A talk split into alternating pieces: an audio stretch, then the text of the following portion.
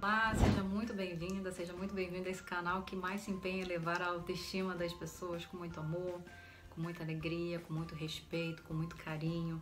Esse eu acho que vai ser um pouquinho maior, porque no vídeo anterior nós falamos so- sobre o que seria a fobia social e eu prometi que eu iria contar a vocês como que foi a minha experiência, como isso afetou a minha autoestima, como é que foi abalada depois de eu ter sido assaltada lá naquele grande centro que eu trabalhava e quais são eh, os sinais e as características que são comuns de pessoas que sofrem dessa fobia social, não necessariamente pelo mesmo motivo que eu, além de mostrar a você como que você pode ajudar uma pessoa que sofre de fobia social. Mas antes da gente começar, eu já vou te pedir aí que você deixe o seu gostei, que você comente no vídeo, né, o que que uma pessoa com fobia social pode perder, porque ela pode perder muitas coisas, ou qual é a pior parte da pessoa que, que convive com essa fobia. Vai comentando aí, vai me ajudando. Ah, depois disso, se você ainda não se inscreveu nesse canal ou se você ainda não mandou para alguém, já me dá essa força. Nos ajuda aí a divulgar e a fazer com que ele cresça mais, com que esse canal apareça, que ajude o próximo, que ju- ajude o máximo de pessoa que a gente puder. Posso contar com você, né? Tenho certeza que sim. Então vamos lá. Deixa eu te contar como é que foi comigo. Bom, eu era uma pessoa muito cansada, muito estressada, estudava, trabalhava, fazia tu- tudo ao mesmo tempo, né? Ao ponto de dar muitos apagões na minha cabeça. E aí um dia quando eu estava saindo do meu trabalho no centro da cidade, naquele horário de pico, eu fui assaltada em uma das ruas que eram mais movimentadas de todas lá.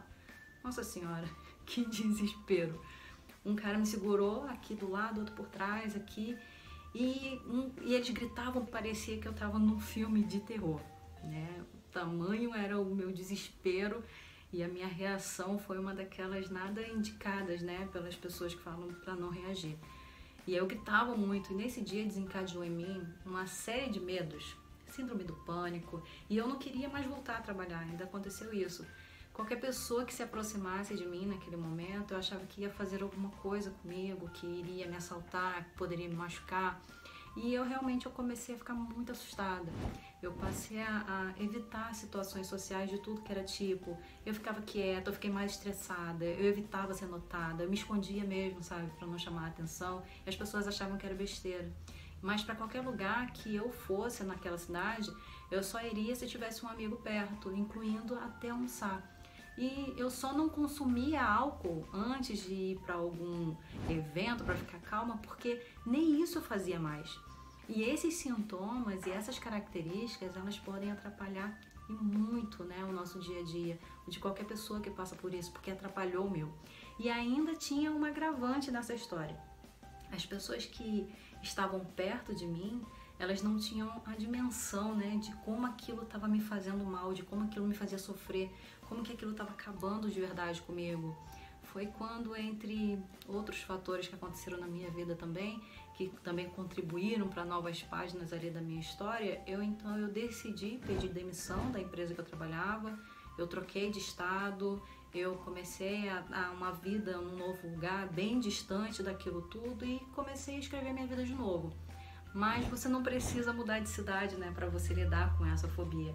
Depois de tudo que eu te mostrei, né, como experiência própria, você pode perceber que realmente a vida de quem sofre de fobia social, ela não é fácil, não é uma coisa gostosinha, né? E você pode ajudar alguém que esteja nessa situação agora.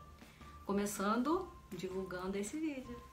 Olha aí, vamos levar esse conhecimento. Se você perceber algum dos sintomas do vídeo anterior ou do que eu falei aqui em alguém próximo a você, então comece a demonstrar apoio e seja uma pessoa compreensiva com ela.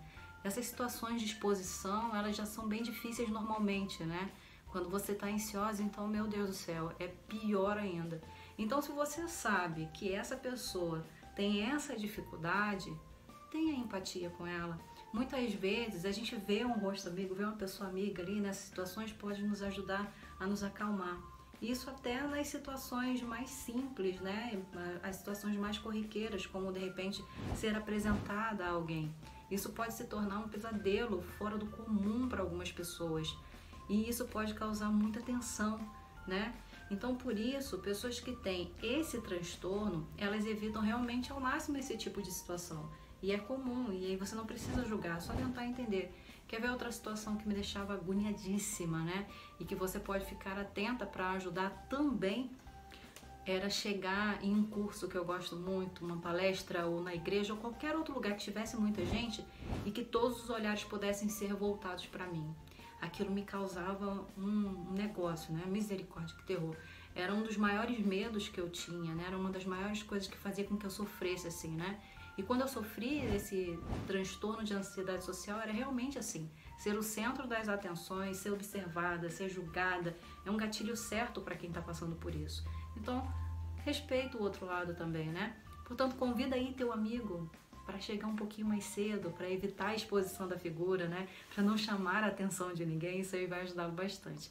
Eu imagino que se eu não tivesse ficado um tempo me ajustando, né, antes de começar a trabalhar de novo, eu não teria passado na minha entrevista de emprego quando eu mudei de estado.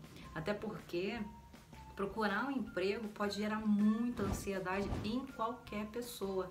E para mim, naquele estado, meu Deus, poderia ter sido uma tortura psicológica. Graças a Deus não foi, foi bem tranquilo, porque eu já estava bem.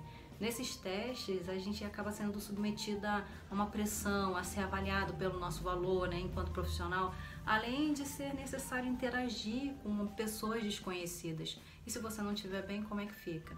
Então, para ajudar alguém que precise realmente enfrentar esse desafio, traga essa pessoa, traga ela ali a memória, aquilo que pode trazer esperança para ela. Mostra para ela situações desafiadoras, mas que ela foi capaz de realizar e que ficou tudo bem. Faz com ela, com que ela respire, para que ela veja que é apenas mais uma situação da vida e que tudo bem. Se for para o momento dela, se for para ela, se for para o bem dela, então vai ser. E se não for, que vai aparecer outra oportunidade. Mas que independente de qualquer coisa, que ela não se coloque aquela pressão toda. E você estará por perto, né, para poder ajudar caso ela precise. Será que é fácil lidar com isso, hein? O que, que você acha? Certamente que não, né?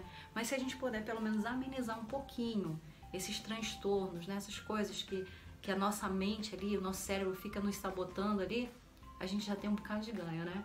Então se lembra aí, se você está passando por isso, se tem alguém perto de você, procura ou indica um especialista, alguém da área que realmente tem as ferramentas corretas para te ajudar, porque aí você encurta o caminho.